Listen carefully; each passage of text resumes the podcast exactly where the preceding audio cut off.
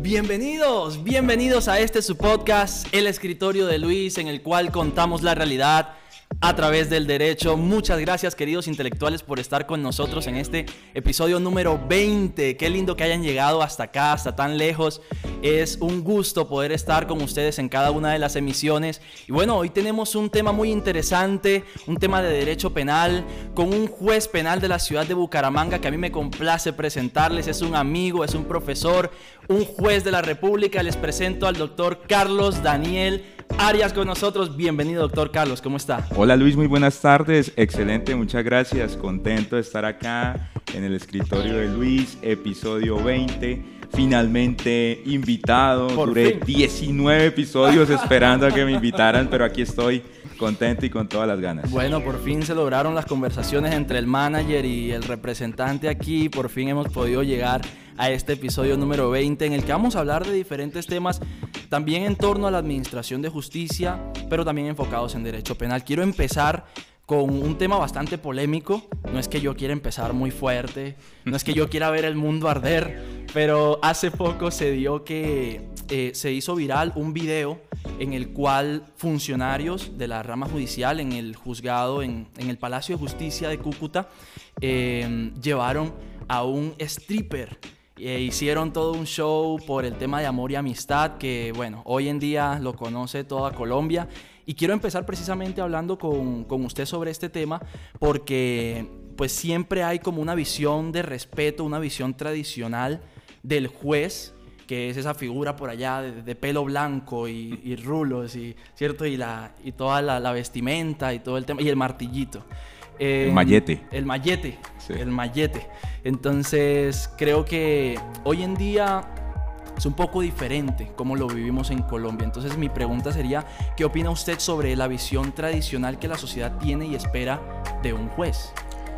Bien, sí, yo, yo pues de entrada debería decir que, que la figura del juez, pues, debe ser una figura de, del juez adecuada a los tiempos modernos, Efectivamente ya no ese juez con la con la peluca blanca, etcétera, y el mallete. Yo lo, yo lo que pienso es lo siguiente. Me, me, me, me, ha llamado este tipo de eventos a reflexionar, digamos, temas sobre la independencia judicial, ¿cierto? Entonces, uno sabe que la persona del juez, quien es un tercero imparcial que está llamado a solucionar conflictos al interior de una sociedad, y como en el caso pues, de, de los hechos mencionados, incluso conflictos de, digamos, de mucha trascendencia, porque son conflictos de naturaleza penal los encargados de este tipo de funcionarios. Claro. Entonces, uno reflexiona y dice, mire, ¿cuáles serían los contenidos de la independencia judicial, por lo menos los que se han reconocido a partir de la jurisprudencia de la Corte Interamericana de Derechos Humanos? Ok, sí. Entonces uno dice, mire, los jueces deben tener un adecuado proceso de nombramiento y de permanencia en el cargo. ¿sí? Entonces uno dice, bueno, en Colombia tenemos concursos de méritos que permiten que quienes cumplen ¿sí? ciertos requisitos puedan acceder a desempeñar la tarea del juez. Y adicionalmente, pues, si tú accedes al puesto de juez, ¿cierto? Al puesto de magistrado, y tienes unas determinadas calificaciones que son ópticas, óptimas y periódicas, pues uno podría permanecer en el, en el cargo. ¿Qué es lo importante? Que el juez pueda decidir ajeno a todo tipo de presión, ¿cierto? Presiones tanto desde lo externo, ejemplo, que hay medios de comunicación, un montón. El ejecutivo, hay montones, ¿cierto? Todo este tipo de, digamos, fuerzas externas al juez que tratan como de influir en su decisión, ¿cierto? La misma comunidad. Es que el hecho es muy grave, necesita redes sociales, necesitamos que este juez condene, es que el hecho es muy grave, porque va a quedar en libertad, etcétera, ¿cierto? Y de otra parte, la misma independencia interna, es decir, eh, ajena a presiones indebidas que provengan de la misma pirámide judicial, por ejemplo. Claro. Debes ser un autónomo para, para decidir tus casos. Entonces, la, la pregunta que, que, me hago yo frente a este tipo de contextos o situaciones es, ¿qué ocurre con un juez que interactúa, un juez que llama la atención, por ejemplo, que participa en redes sociales, que promueve determinados tipos de contenido que uno tradicionalmente diría, hombre, pero esto como que afectaría o va en contra de la figura que uno reconoce como como del juez. Claro. Entonces, eh, fíjate Luis que lo que ocurre es que la ciudadanía, o sea, lo que, la idea que se vende frente a este tipo de situaciones es hombre, hay que sacrificar la juez, eso está muy mal, eso está mal visto, esas cosas no deberían ocurrir, eso es un acto atentatorio contra la moral. Y, todo lo que uno quiera. Y yo diría, mm, más allá que uno comparta o no lo que ocurrió, ¿cierto? Uno lo podría comparar. ¿Y qué pasa si lo que muestran no es este tipo de escenarios, sí? Que representaban como escenas eh, de contenido erótico, sí, sexuales. Exacto. ¿Qué pasa si en vez de eso nos muestran unos funcionarios celebrando un cumpleaños en los que hay unas dos o tres botellas de vino allí destapadas? Es decir, funcionarios consumiendo bebidas alcohólicas al interior del, Palacio de Justicia. Claro. la reacción hubiese sido eh, la misma, ¿cierto? Es de tanta alarma. Entonces, lo que yo considero frente a las actuaciones del juez, digamos, por fuera de su entorno como juez, más adelante tal vez hablaremos del deber y su infracción, ¿cierto? Claro. Entonces, más allá de los deberes normativos como juez, es decir, de lo que yo hago en mi trabajo, de mi horario de trabajo y lo que hago por fuera, sobre todo ese horario laboral y por fuera de mis funciones. Es decir, hasta, hasta qué punto eso cuestiona el prestigio de la Administración de Justicia. Y yo creería que el parámetro debería ser estrictamente normativo. Es decir, no es lo que a mí moralmente me parezca que esté bien o esté mal, o lo que a ti te parezca que esté bien o esté mal. Nosotros, por ejemplo, si mm, revisamos la ley estatutaria de la Administración de Justicia, encontramos determinadas prohibiciones para los jueces. Ejemplo, no puedes ejercer el comercio, ¿cierto? Sí. Debes hacer vivir de tu salario, eventualmente de lo que recibas por dictar por impartir clases y eso es lo único pero que el litigio no es litigio no, se permite, no, te permites que, que, tú seas un negociante, un comerciante, te dediques al comercio. Y por ejemplo, algo que me parece muy importante, se impide que nosotros hagamos proselitismo político. Claro. ¿Ves? Entonces yo consideraría, mire, realmente uno a los jueces debería cuestionar que por fuera de su ejercicio profesional hagan cosas que les están prohibidas desde el punto de vista normativo, ¿cierto? Lo que está por fuera, lo que está prohibido de la ley estatutaria, en lo que, o sea, es que allí hay prohibiciones tanto para dentro del periodo laboral como por fuera. Sí. No seas comerciante, no hagas proselitismo político. Entonces, si normativamente hay algún tipo de prohibición, eventualmente eso sería sancionable. De lo contrario, no. Por mucho que a mí me parezca mal o bien que se hagan este tipo de representaciones de contenido erótico por fuera del horario laboral dentro de un edificio que, digamos, eh, la majestad de la justicia, el Palacio de Justicia. Eso, digamos, por mucha alarma o poca alarma que, que genere, yo creería que debería es estudiarse, examinarse dentro de un parámetro normativo. Si el parámetro normativo no no contempla este tipo de prohibición, pues sencillamente será algo de lo que podremos hablar en el, en el escritorio de Luis por fuera, tal vez tomando un café con los amigos. cuento de esto. Exacto, pero realmente eh, en últimas es algo que no está cuestionando la función de quien hace eso como juez. Es decir, lo que, está, lo que no está prohibido está permitido, como lo decía exactamente, Exactamente, y como de hecho lo reconoce la constitución política. Claro. Porque por fuera, digamos, del horario laboral en principio, pues el juez es un ciudadano, es un ciudadano. Entonces, yo creería que debería dejar de generarnos, digamos, tanta alarma y más bien, pues, claro, yo, yo qué pienso, el juez debería hablar a través de sus decisiones y los jueces deberíamos llamar poco la atención, ¿cierto? Okay. O sea, no, no, no deberíamos ser el centro de, atención, sino más bien pronunciarnos con nuestras decisiones, mostrando que estamos resolviendo los conflictos que la sociedad necesita que se solucionen. Ahora, raya un poco con lo que es ser humano, porque precisamente cada ser humano es distinto y el juez es un ser humano. De hecho, ahí yo creo que abogaría por la moral de la sociedad, porque muchas veces hay una doble moral que no, no se está prestando atención a que la sociedad colombiana está llevando precisamente a tela de juicio algo que no está dentro del parámetro normativo, como usted lo decía.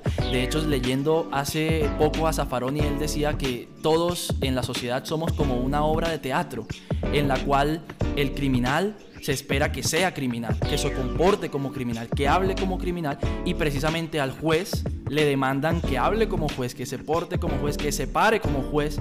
Y aquí creo que podemos llegar a un punto delicado y es el libre desarrollo de la personalidad es correcto. del juez que también es persona. Entonces aquí la pregunta va en torno a hasta qué punto ese libre desarrollo de la personalidad del juez entraría en un conflicto con la responsabilidad social que éste tiene. Sí, de la mano con lo anterior, o sea, yo sigo creyendo que son parámetros estrictamente normativos. Es decir, como juez tienes obviamente unos deberes, ¿cierto?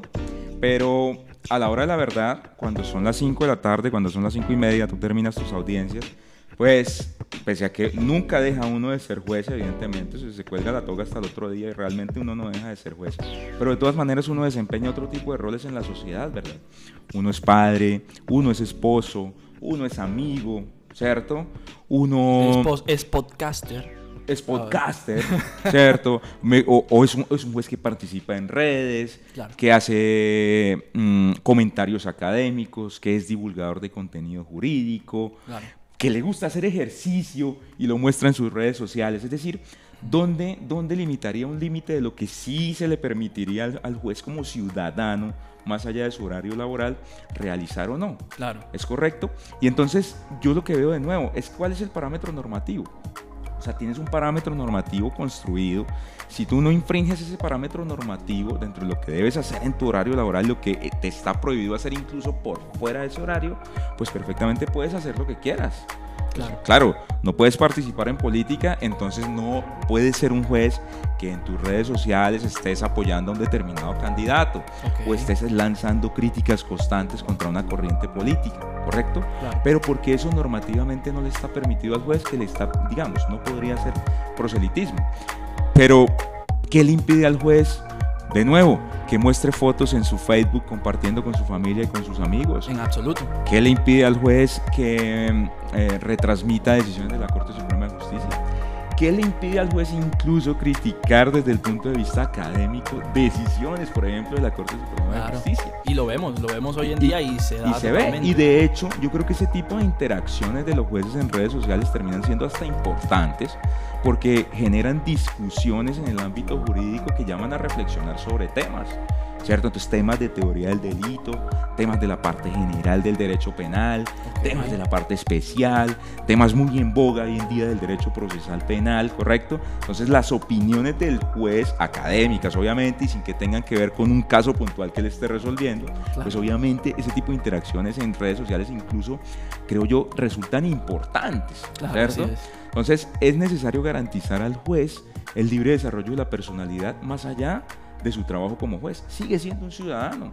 Puede opinar sobre situaciones que pasan en la cotidianidad, ¿cierto? Tendremos unos límites, claro, pero son límites construidos a través de un parámetro eh, objetivo y normativo.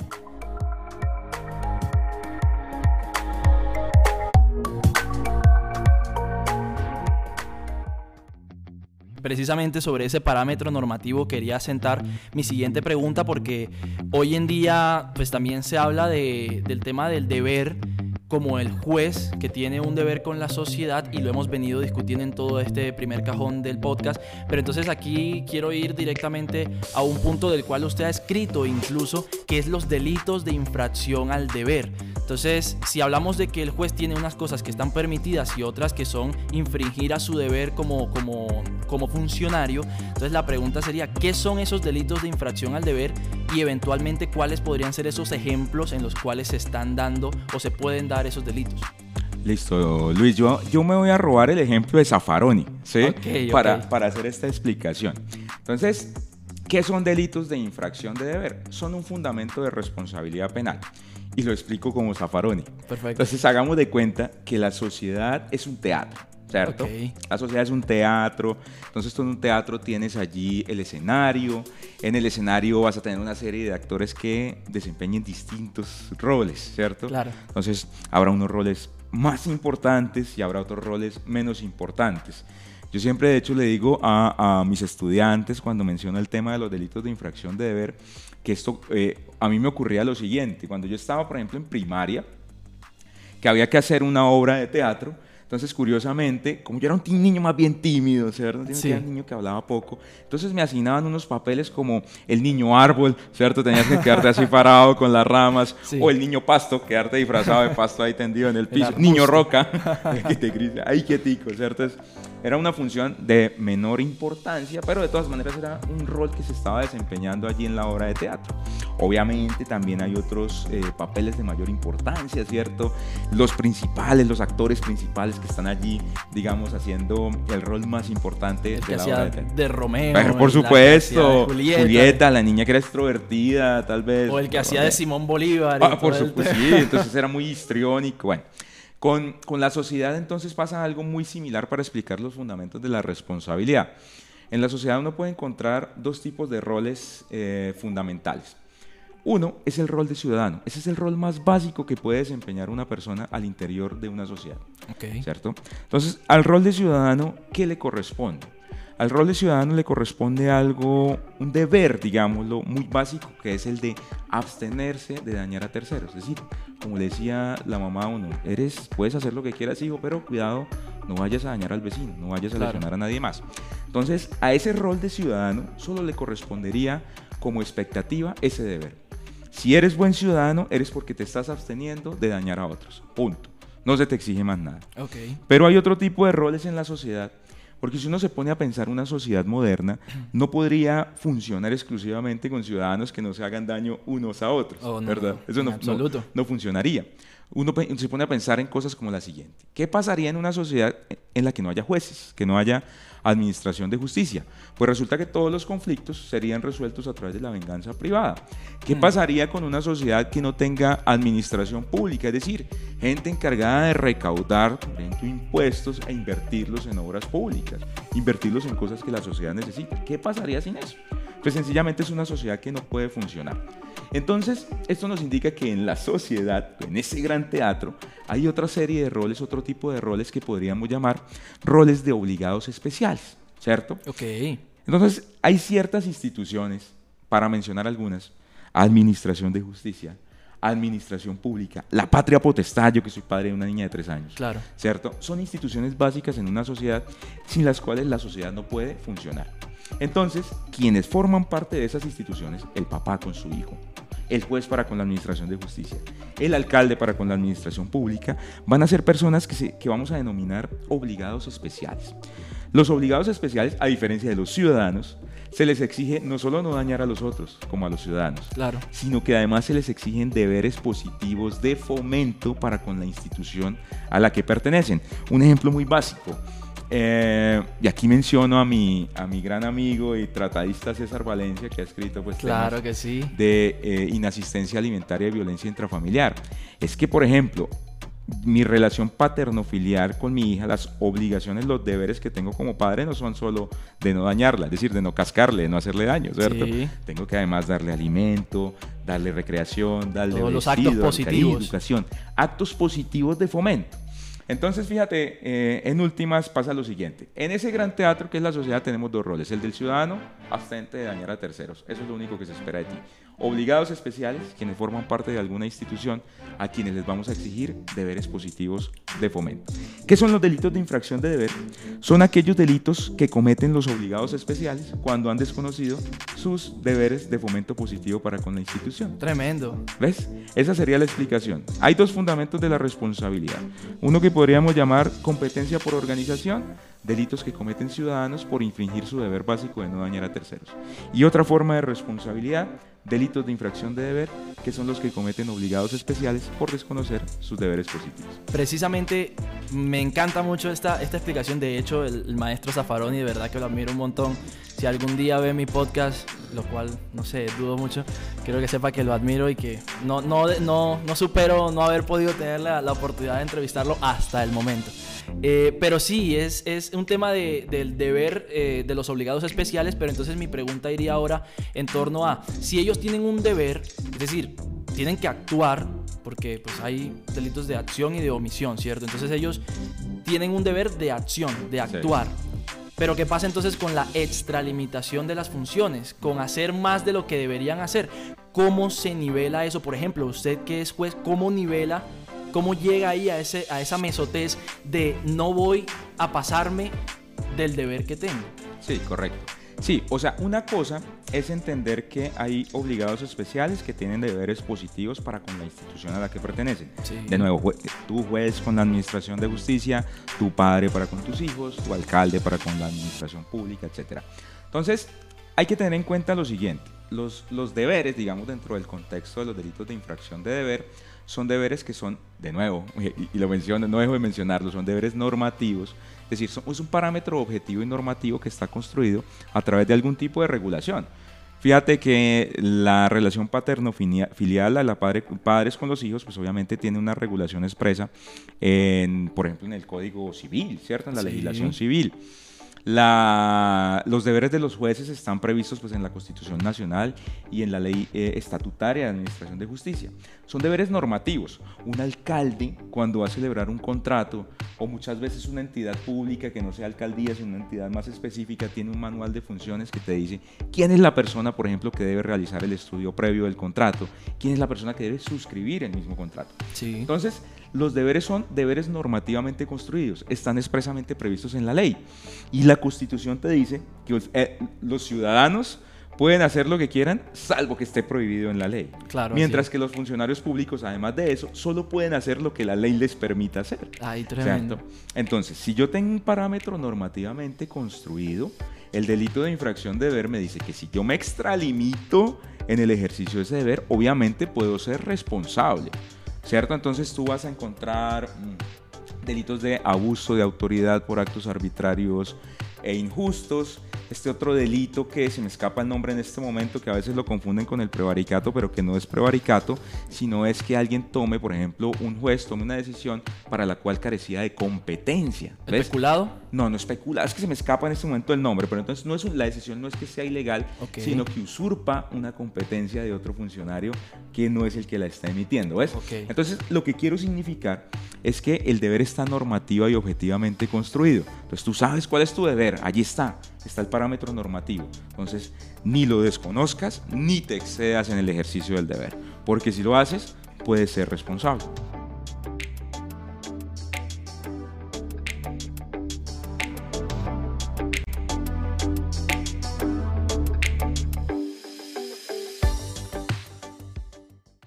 Y precisamente hablando sobre los padres y los hijos, ahí hay algo muy interesante de lo cual quiero abarcar también, es la posición de garante que en el Código Penal lo vemos sobre todo en el tema de los delitos culposos. Entonces, cuando estamos estudiando teoría general eh, del derecho penal, se habla de esa posición de garante que tiene el padre con el niño o la niñera con el niño que está cuidando precisamente, o incluso los maestros con sus alumnos. Quiero preguntarle, para que ampliemos este tema a nuestra audiencia de intelectuales, ¿qué es la posición de garante? Bien, la posición de garante es una situación jurídica en virtud de la cual una persona debe hacerse responsable por algo. Y aquí quisiera hacer como, como una breve explicación sobre lo siguiente. Tradicionalmente, digamos desde un punto de vista de la dogmática tradicional, eh, las posiciones de garante han sido previstas para lo que conocemos como delitos de omisión impropia, ¿cierto? Son delitos en los cuales a una persona se, a través de una cláusula, digamos, de equivalencia, se le atribuye un resultado que se ha producido cuando estaba en la obligación de evitar ese resultado porque era garante de evitar precisamente que ese resultado se produjera. Entonces, esa es, digamos, una explicación tradicional de, las, de la doctrina de la exposición de garante. Es decir, es una situación normativa prevista para delitos de omisión impropia en los cuales una persona debe responder por, o mejor, evitar la, la producción de un resultado. Si no lo evita, entonces puede responder como si él mismo hubiese producido ese resultado. Uf, tremendo. tremendísimo. Tremendísimo. Digamos desde una perspectiva teórica más moderna, digamos un entendimiento normativo de la materia, en la actualidad uno podría llegar a sostener que las posiciones de garante no aplican solo para delitos de omisión, sino que en realidad frente a la totalidad de los delitos tenemos que examinar primero que haya una posición de garante, segundo que haya algún tipo de criterio de imputación objetiva y después que podamos hacer una imputación subjetiva a quien está realizando el delito. Okay. Entonces, lo que te venía diciendo, digamos desde el punto de vista de la explicación de los delitos de infracción de deber, nos indicaría que son dos las posiciones de garante que uno podría asumir ahí. Una, las que están asignadas a los ciudadanos y otras, las que están a los obligados especiales, ¿verdad? Entonces, todo el mundo tiene una posición de garante. Ciudadano, ojo, abstente de dañar a terceros. Sí. Garante especial, eh, posición, posición especial, obligado especial, ojo, tienes que realizar deberes de fomento para con la institución. Entonces, eso es lo que pasa con, con las posiciones de garantía. Tradicionalmente uno mm, conocería como injerencia, como asunción, como eh, mm, protección de una fuente de riesgo o como protección de un determinado bien jurídico. Total, totalmente. Aquí precisamente quiero traer a memoria una decisión muy, muy reciente que se dio por parte de, la Corte y es que en la sentencia T252 del año 2023, la Corte habla un poco del bullying, tema que ya había mencionado anteriormente, pero esta vez lo analiza en un punto mucho más crítico porque se trata precisamente de un estudiante de un colegio en el cual este estudiante venía sufriendo de matoneo escolar por parte de varios compañeros, pero específicamente por parte de uno que era el que más lo avergonzaba Gonzaba, que fue el que más le afectó a su salud, no solamente física, sino mental.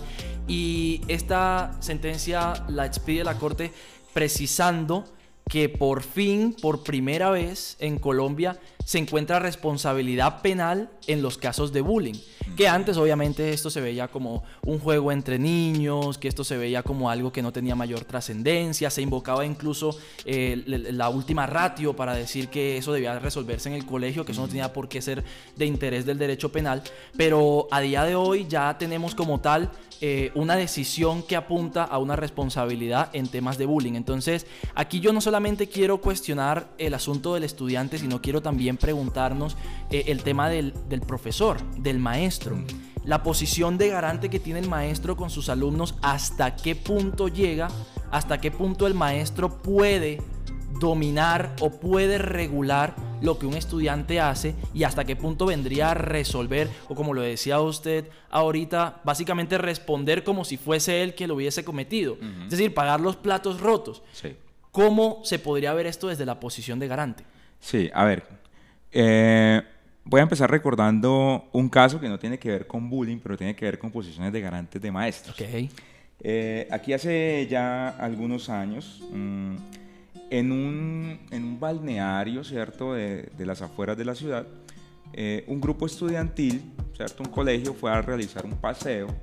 Eh, en ese paseo ocurrió algo, es que unos niños eh, montaron en una barca, intentaron navegar por un lago, dos de ellos cayeron al lago y se ahogaron y murieron, ¿cierto? Entonces, la cuestión es que con posterioridad, obviamente, vienen los procesos penales en los que se discute la responsabilidad penal, digamos, por a título de homicidio culposo, y en virtud de posiciones de garante, ¿sí? de gente como el director del curso de los dos estudiantes que se ahogaron y murieron como el mm, rector o la rectora del colegio, ¿cierto? Personas que tenían el deber de custodia de esos bienes jurídicos, es decir, de la vida e integridad de los menores que estaban en ese paseo de la institución. Claro. Entonces, eh, esto para, para, digamos, trasladárnoslo, trasladarlo al tema del bullying. Obviamente los maestros, obviamente quienes forman parte de una institución educativa, tienen posición de garante frente a sus estudiantes, ¿cierto? Son los encargados de preservar, digamos, algunos de los bienes jurídicos de los menores, sobre todo cuando estamos dentro del contexto educativo. O sea, ¿qué pasa con esos niños a los que no se le presta atención? Están siendo víctimas constantemente de lo que llamamos bullying o matoneo. Y es que vemos casos de niños que terminan quitándose la vida, ¿cierto? Entonces uno, uno reflexiona, más allá de las personas que realizan directamente el matoneo, sus compañeros de clase, ¿qué ocurre con esos profesores que tienen posiciones de garante? ¿Deberían responder? Hombre, yo creería que sí. Wow. Yo creería que sí. Hay una posición de garante. Estas personas deben, digamos, ser vigilantes tanto de una fuente de peligro, ¿cierto? Es decir, del menor compañero que realiza el matoneo, como de los propios bienes jurídicos de quien está siendo víctima del bullying. Entonces, yo creería que es una doble posición de garante. Pero más allá de eso, yo creo que en Colombia debería exigirse a las instituciones educativas la adopción de programas serios de prevención para el matoneo. Hago un comparativo. Cuando uno habla de responsabilidad penal, por ejemplo, de las personas jurídicas, creo que es una discusión que está muy en boga, muy moderna, entonces uno diría, para hacer responder penalmente a una persona jurídica, digamos, deberían eh, construirse criterios normativos para la atribución e imputación de, de, resultados lesivos. Entonces uno dice, mire, ¿Qué debería ocurrir para uno saber si le puede imputar objetivamente un comportamiento delictivo a una empresa? Tiene que haber un, un programa de cumplimiento serio, riguroso, para la prevención, por ejemplo, del crimen, oficiales de cumplimiento y que en la empresa se haya aplicado adecuadamente los procesos para el cumplimiento de ese programa. Yo debería, en el, debería decir, en los casos de matoneo, en Colombia debería exigirse a las instituciones educativas algo similar usted dentro de la institución tiene que adoptar un plan serio para la prevención del bullying. Tiene que tener un comité o una persona encargada de la vigilancia de que ese plan para la prevención del bullying o matoneo se esté cumpliendo. Claro. ¿Cierto? Y eventualmente usted podría decir incluso, quienes forman parte de la institución, profesores, directivos, si tenemos un plan serio de prevención del matoneo, un órgano serio para la verificación de ese plan, pues eventualmente podríamos decir, has cumplido con los deberes de, tu posición de garante, no responderías. Pero por el contrario, no tienes un programa serio para la prevención del bullying o matoneo, no tienes un oficial, un comité o unos delegados para que verifiquen el cumplimiento y seguimiento de esos casos de bullying, pues obviamente deberías responder. ¿Por qué? Porque tienen una posición de garante. Increíble, de verdad que es un tema bastante bastante común hoy en día, bastante de actualidad. Creo que es una discusión que va a desplegarse totalmente en, aras de revisar ese tema que de hecho lo mirábamos eh, con el doctor García Conyedo, al que también le mandamos un especial saludo. Pues sí, por supuesto. Y, él, él, nos hablaba precisamente del tema de la responsabilidad penal para personas jurídicas en el tema de los Tesla, de, los, carros Tesla, y, precisamente hablábamos sobre la posibilidad de que si un Tesla eh, mata a una persona, entonces ¿quién responde? El que iba manejando, el que crea el carro, el que lo comercializa, entonces hay que o precisamente la empresa como tal. Pero bueno, hoy, hoy, hoy en día creo que la, discusión está abierta y, precisamente para eso, lo que hablábamos al principio, para eso es que se debe permitir que el juez como tal pueda exteriorizar estas opiniones y pueda tener un libre desarrollo, no solamente de la personalidad, sino de las ideas que hacen parte de esa personalidad del juez.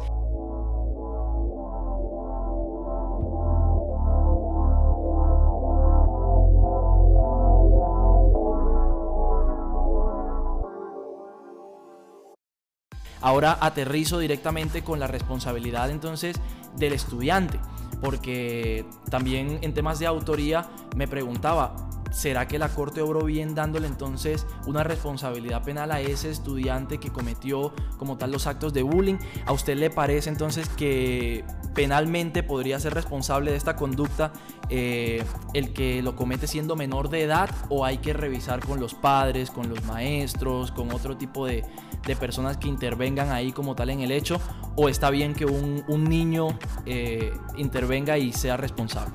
Sí, bueno, hay, hay, que tener en cuenta ¿no? Eh, que para que haya responsabilidad penal de menores de edad en Colombia, eh, el sistema de responsabilidad penal para adolescentes ¿sí? prevé que los menores entre 14 y 18 años pueden responder, ¿cierto? por delitos que estén previstos en el Código Penal. Obviamente uno debe entender que se trata de una discusión, digamos, de imputabilidad disminuida, ¿cierto? Son personas que deben ser eh, miradas con un enfoque diferencial. De todas maneras son, maneras son personas que la ley no considera plenamente responsables. No has alcanzado tu mayoría de edad, ¿cierto? Yo considero que la Corte pues acierta, ¿cierto?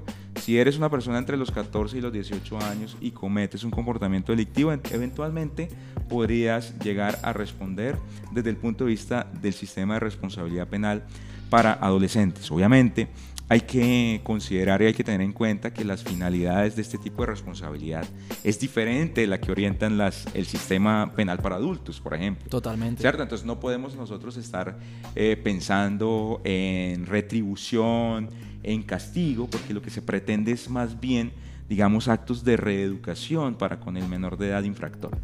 Entonces, yo considero que sí acierta la Corte al, digamos, determinar que puede haber responsabilidad del menor infractor. Pero qué interesante lo que propone Luis. O sea, ¿qué pasa con lo que hay detrás de todo eso? O sea, ¿qué pasa con, detrás de un menor que hace matoneo? Pues obviamente creo yo que hay digamos, un inadecuado sistema de formación, ¿cierto? Tal vez de lo que ocurre en la misma institución educativa con maestros y directivos, lo que hablamos ahorita, no hay un plan serio de prevención del matoneo. Pero ¿qué pasa con los padres? ¿Qué está pasando en las familias de las personas que son las que hacen matoneo? Obviamente también habría, allí habría algún tipo de discusión por dar, ¿cierto? Oye, ¿no te has fijado eh, en los, digamos, los llamados de atención que hacen en el colegio cuando los hacen? O sea, te han llamado a firmar el observador de alumnos y tu hijo es un, hijo que hace bullying, un hijo que hace matoneo y tú eres indiferente a la situación. O se sienten orgullosos a veces. O, se sienten orgullosos. Que su hijo sea el macho o sea, el, el, que se, se, pone por encima de los demás. Que no se deja de nadie. No se deja a nadie, muestra su fuerza física por encima de nosotros. Y de hecho también en las familias, no solamente incluso con los padres, aunque sean los, los, los de primer grado, pero pues no es un secreto que en las reuniones familiares, por ejemplo, este tema del bullying se replica en los adultos. Es evidente. los tíos que, que, le caen precisamente al niño y entonces que por qué no tiene novia, que por qué vive todo el tiempo así como atortolado, que por qué no le va bien en el colegio y, y, es un tema que el bullying lo replican entre adultos y no se dan cuenta que son el espejo de los que, niños. Claro, es un reflejo hacia el niño y creo que, digamos, hay, hay cosas que nosotros debemos revisar como sociedad, pero digamos, dentro del contexto del bullying, esa es una de ellas. Hmm. Es decir, ¿qué, ¿qué tipo de ejemplo estamos dando a los menores a quienes formamos? Pero para, para, para redondear con la pregunta que me hacía, yo diría, eventualmente, si es que, vuelvo y digo, los padres son garantes, tienen una posición institucional, son obligados especiales. Oye, eventualmente si tu hijo hace matoneo a un, a, un menor, termina, por ejemplo, accediéndolo carnalmente dentro del contexto del matoneo, o termina causándole graves heridas, ¿cierto? Lo empuja a un segundo piso, que se yo, en un colegio. ¿No serías también responsable, si eres garante, digamos, en, la, en posiciones tradicionales de, la, de, de, posición de garantía, eres garante de esa vigilancia, de, de, esa fuente de peligro que es tu hijo menor de edad, ¿no deberías también responder por las consecuencias lesivas de lo que hace tu hijo. Es algo que nos deberíamos llamar como a la reflexión. Y ahora también con el tema de los, de los menores, porque quiero cerrar precisamente con esto nuestras preguntas de contenido, porque una de las conversaciones que más tenía antes de esta entrevista, porque yo trato de conversar estas preguntas antes con personas externas a ese mundo del derecho en el que a veces estamos absortos, y es eh, por qué un niño no puede ser entonces condenado en la misma forma que un adulto. Y a lo que me voy es a que muchos dicen, es que una persona o un joven de 15, 16, 17 años ya no es un niño, o sea, ya ese ya, ya mm. piensa, ya tiene esos, esos impulsos eh, eh, repulsivos que a veces se critican tanto en la sociedad y haciendo comparativa, de hecho, llevándolo al derecho internacional, derecho comparado, eh, precisamente en otros países, en países de África, en países de Asia, hay precisamente comunidades que ya identifican a los menores como hasta los 15 años y dicen después de los 15 ya no es menor, ya no es niño. Entonces aquí hay varias, varias preguntitas que surgen, pero en, en totalidad me gustaría preguntar por qué esos menores de 18, digamos, mayores de 14, menores de 18, no pueden responder como tal si a veces, como dicen por ahí, son más perversos que los mayores, son más malos que, que, los más malos. Entonces, ¿por qué se da eso? Sí. Eh, y para, para empezar a, a responder, yo, yo no sé si recuerdas, Luis, para allá en, Cali, si no estoy mal, hace un par de años o hace unos años se mencionó el caso del niño sicario. Sí, sí. Entonces, el niño sicario era un menor que creo que tenía 12 o 13 años y ya le había causado la muerte a varias personas en el hmm. territorio caleño, entonces estaba siendo como utilizado dentro del contexto de una banda criminal, muy seguramente dedicado al tráfico de estupefacientes, etc. En general había causado varias muertes. Entonces lo curioso es pese, digamos, a, esas cosas que cometió, a esas cosas que ocurrieron, a esas muertes que produjo. Lo curioso es que este, este niño sicario no podía responder ni siquiera ante el sistema de responsabilidad penal para adolescentes. Porque cuando tienes menos de 14 años, lo que indica la Constitución y la ley es que no entras a un sistema penal. Un inimputable. Exacto, eres totalmente inimputable desde el punto de vista de la inmadurez psicológica. Entonces ello significa que simplemente el bienestar familiar debe adoptar algunos, algún tipo de medidas para restablecer los derechos de este menor. Y medidas no de naturaleza penal, de mm. naturaleza administrativa. Qué miedo trabajar en el bienestar familiar con ese niño. Pero lo que, lo que yo quiero reflexionar es lo siguiente. Entonces, ¿qué pasa con los, las personas que tienen entre 14 y 18 años? Claro, uno en el imaginario popular, en el ideario del común encuentra precisamente eso. Oiga, pero es que mire las cosas que hace. Es que usted a los 16 y los 17 años, usted ya tiene pantalones. Usted ya sabe lo que está haciendo. Hmm. Eh, pero si uno lo mira en retrospectiva, yo creo que eso no es tan así. Vamos a, preguntarnos cuántas personas entraron eh, sobre los 16 años, como me pasó a mí, hay otros que incluso un poco antes a la universidad. Hmm. Entonces tenías que tomar una decisión supremamente trascendental para tu vida. me pasó. ¿Qué voy a estudiar? ¿Será que eso sí me va a gustar o no? Claro. O sea, era una decisión, digamos, fundamental. Y mucha gente, entonces uno veía en la mitad de la carrera, es como que no me gusta, me cambio a otra carrera, etc. Eso me lleva a mí a decir que en realidad nosotros a esa edad no somos muy conscientes de las decisiones que estamos tomando. Si lo trasladas al campo del derecho penal, de la comisión de delitos, yo creo que la situación es exactamente igual. La Constitución y la ley en Colombia han considerado que personas de menos de 18 años no están suficientemente formados, no tienen la madurez suficiente, digamos, para ser orientados por las normas de prohibición o de mandato, es decir, en delitos de comisión o delitos de omisión. O sea, no están en la capacidad de entender de manera correcta cuál es la orientación normativa, cuáles son los parámetros de prohibición y de mandato que la ley penal pretende imponer. Pero aquí le doblo un poco la historia porque quiero aquí como salir de la duda en los delitos sexuales, por ejemplo. Entonces, los mayores de 14 sí tienen la capacidad de poder determinar cómo quieren desarrollar esa sexualidad. Entonces aquí la pregunta de un ciudadano común sería, pero entonces para decidir sobre su sexualidad después de 14 sí pueden, pero no pueden responder, no pueden responder penalmente. Entonces, ¿qué pasa ahí? Sí, pues es que yo creo que son situaciones diferentes, ¿sí? Porque, porque una cosa es, mire, eh, determinamos que a los 14 años pues estudios, porque esto obviamente, digamos, la ley debería construir este tipo de exigencias desde un punto de vista, no es lo que crea el congresista que está creando la ley, ¿no? Sino que esto debería, digamos, ser un estudio interdisciplinar. Psicológico. Todo, lo que tú quieras, sociológico, en la modernidad, con altos contactos a través de redes sociales. Con, pedagogos y con todo el... Lo que tú quieras. O sea, un menor de edad, ¿en qué momento ya está listo para tener contactos sexuales, por ejemplo? Entonces se ha estimado que a los 14 años, porque obviamente la información a la que tienen acceso, miles de cosas, ¿cierto? Pero de todas maneras, que tengas la capacidad para tener ese tipo de contactos, creo yo que sigue siendo eh, importante distinguir o tener un criterio diferenciado entre los 14 y los 18 para entender que, obvio, pueden cometer delitos. Incluso pueden cometer delitos de naturaleza sexual. Claro. Violación, ¿sí? Eh, un menor puede cometer un acceso carnal violento, ¿cierto? Lo que pasa es que la responsabilidad penal va a ser diferenciada, porque no eres lo suficientemente consciente desde el punto de vista de las consecuencias penales, desde el punto de vista de las consecuencias de la afectación a esa otra persona, a los bienes jurídicos, desde el punto de vista de una concepción tradicional del derecho penal, de todo lo que apareja ser responsable de un delito. Entonces, ese tipo de responsabilidad plena creo yo que debe seguirse manteniendo en un tope de edad como el que tenemos nosotros a los 18 años, sobre todo porque nosotros tenemos previstas penas muy graves en el Código Penal, draconianas diría yo. Sí, sí, sí, la verdad es que sí. Hablaba de eso precisamente con la doctora Ana María González, eh, que precisamente hablábamos sobre las altas penas en delitos sexuales y ella decía, si, si las aumentamos, igual no va a surgir ningún efecto porque de por sí ya son altas. Entonces es un tema bastante interesante. Eh, le mandamos un saludo también a la doctora Ana María. Ya yo parezco vallenatero mandando saludos a todo el mundo.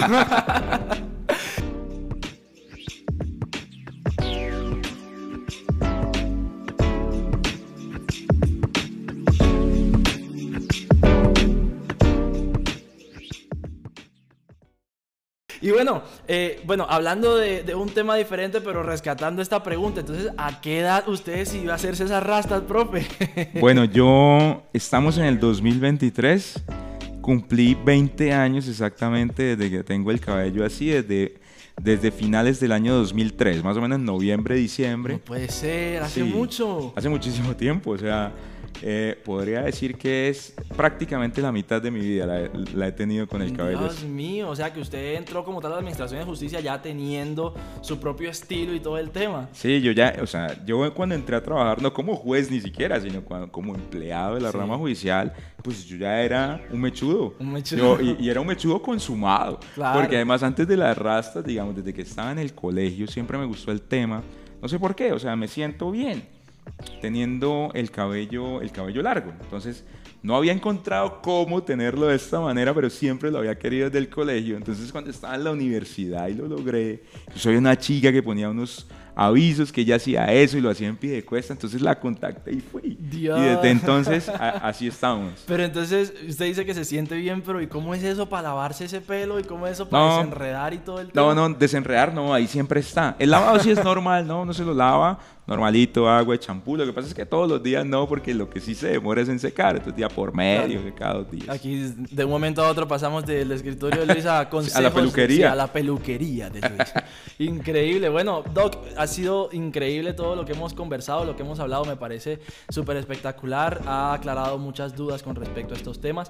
Vamos a terminar con nuestras preguntas de sí y no, que son preguntas muy rápidas. Usted se demora un minuto respondiéndolas todas.